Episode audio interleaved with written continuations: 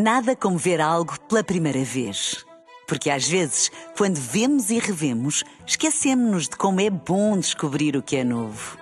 Agora imagine que viu o mundo sempre como se fosse a primeira vez. Zais. Veja como se fosse a primeira vez. Branca. Agora é tempo de mais uma bola branca. 15 minutos para uma. Lá, João Fonseca. Olá, o que é que nos contas? Críticas a Fernando Gomes, administrador do Porto, crescem, reclamam-se mudanças, gente e novas ideias na SAD do Dragão. Vamos lá então à bola branca desta terça-feira.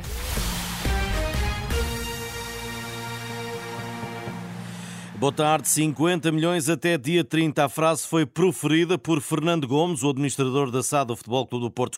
Dita por vaidade e com consequências para o clube. Quem o diz é José Fernando Rio, adversário de Pinto da Costa nas últimas eleições. Sexta-feira é data limite para os azuis e brancos fecharem o semestre com contas certas e evitar nova intervenção da UEFA. O empresário culpa Fernando Gomes por este ter acionado uma espécie de bomba relógio. O cronómetro ainda não parou, até porque não há qualquer ativo vendido até ao momento. Foi uma frase muito, muito infeliz, que, que só foi dita por, por, por vaidade e, e sem pensar nas, nas consequências que isso traria para, para, o, para, o, para o clube. E obviamente que tem, que tem reflexos, quer dizer, um, algum, algum clube que esteja interessado nos nossos jogadores vai esperar pelo fim do prazo para tentar negociar uh, em melhores condições, uma vez que sabe que o clube tem essa necessidade de, de, de, vender. E, portanto, acho que foi uma frase bastante, bastante infeliz.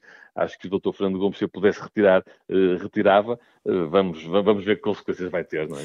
E neste estado, o empresário volta a falar de uma necessidade há muito reclamada. A gestão da SAD é que está mal e, e já está mal há muitos, há muitos anos é preciso uma, uma, uma, gestão mais, mais moderna, mais eficaz, que procure receitas alternativas, que, que procure eh, mais e melhores eh, patrocínios. É preciso mudar tudo na SAD, é preciso mudar a gestão, é preciso mudar as pessoas eh, e é preciso uma, uma, ideias, pessoas com, mais, com, com novas ideias, mais ideias, melhores ideias, porque senão é todos os anos eh, a viver na, na, na corda bamba. E eu acho que um clube com a história e com a dimensão do Futebol Porto não merece viver no fio da navalha, época após época.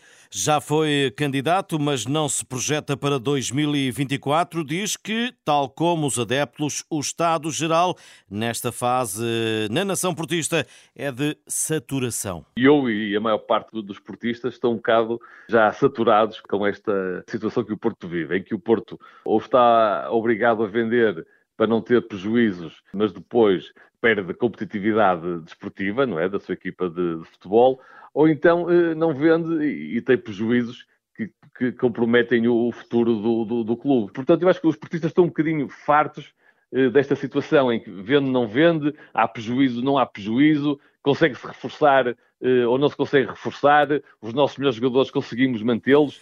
Ou seja, em duas frentes, vertentes, fala de um passivo que estrangula a gestão económica e desportiva. Porto tem, tem um, passivo, um passivo gigantesco, tem uma dívida a, pagar uh, gigantesca. Todos os anos o Porto atira dezenas de milhões de euros só em juros por causa dessa para sustentar essa para sustentar e para pagar essa essa dívida e isso é que compromete o futuro o futuro do, do clube e, e, compromete o reforço imediato da, da, da equipa. Portanto, aquilo que nós queremos é contas equilibradas e reforço da competitividade e da força da nossa equipa de futebol. José Fernando Rio e os 50 milhões de euros fundamentais, segundo Fernando Gomes, para equilibrarem as contas do Porto. O prazo termina na próxima sexta-feira e o relógio não para. Sem propostas concretas, mas com muitas notícias. Agora é o portal Gol a avançar que o Marselha quer Mehdi. O novo treinador, o espanhol Marcelino Toral, olha para o iraniano como uma das soluções para o ataque do emblema francês. Marselha que assim se junta ao lote interessados Lille, Milan e também os sauditas do Al Hilal a quem Taremi já disse não. Ivan Raim, médio do Famalicão, tem sido também ele apontado a Porto, mas ainda ao Sporting, que foi eleito o jovem jogador do ano para a Liga Portugal. O espanhol destacou-se no emblema minhoto a temporada passada, sendo mais votado por capitães e treinadores. Ivan Raim foi titular em 21 dos 24 jogos em que participou, marcou 9 golos e fez 3 assistências. Agora as seleções, primeiro o sub-21, atacar a Bélgica e ganhar sem esquecer que à mesma hora, 5 da tarde, começa o Geórgia Países Baixos. E os georgianos não podem perder. Ninguém está a salvo nem condenado antes de ir a jogo. Mas para Portugal, vice-campeão da Europa, este europeu de sub-21 está complicado de ser superado com nota positiva. Rui Jorge espera uma equipa nacional mais logo a mostrar em campo a sua qualidade, mas sem descurar as vantagens do adversário. Devemos ter muito cuidado com a profundidade defensiva, uh, pela velocidade dos jogadores belgas. Uh, é, um, é uma, uma, situação com a qual teremos que ter bastante, bastante cuidado. Uh, em termos ofensivos, temos que ter melhor qualidade com bola do que tivemos no, no último jogo. E aproveitar muito do nosso, do nosso jogo interior para poder criar eh, dificuldades à equipa adversária. Rui Jorge sobre o Portugal-Bélgica começa às 5 da tarde, tal como o Geórgia Países Baixos.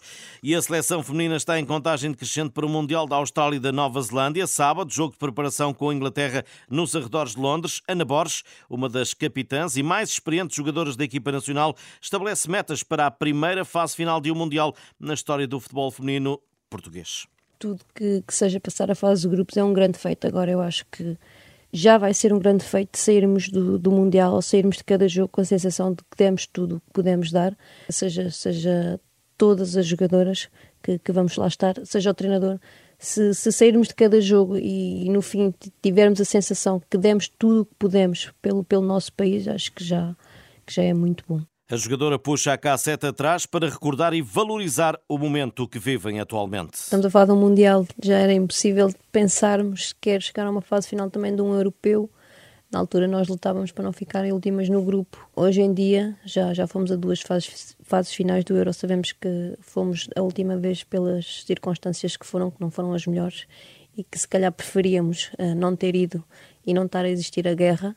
Uh, no entanto, agora vamos ao, ao, Mundial, somos a equipa que mais jogos fez e isso é mérito nosso. Uh, é mérito nosso, é mérito do, do trabalho que está a ser, está a ser realizado em Portugal da, da Federação, das associações, dos clubes. Claro, está que, que era impensável. Ana Borges, a bola branca, handball Liga dos Campeões. O sorteio desta terça-feira colocou o Futebol Clube do Porto no grupo dos alemães do Magdeburgo, os campeões em título, mas também do Barcelona. Estas e outras notícias em rr.pt. Ponto final nesta edição de Bola Branca. Continuação de uma boa tarde e bom almoço. Até já, João Até Fonseca. Já. Até amanhã, à mesma hora, um quarto para uma, mais uma Bola Branca.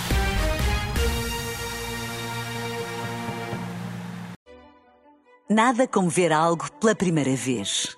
Porque às vezes, quando vemos e revemos, esquecemos-nos de como é bom descobrir o que é novo.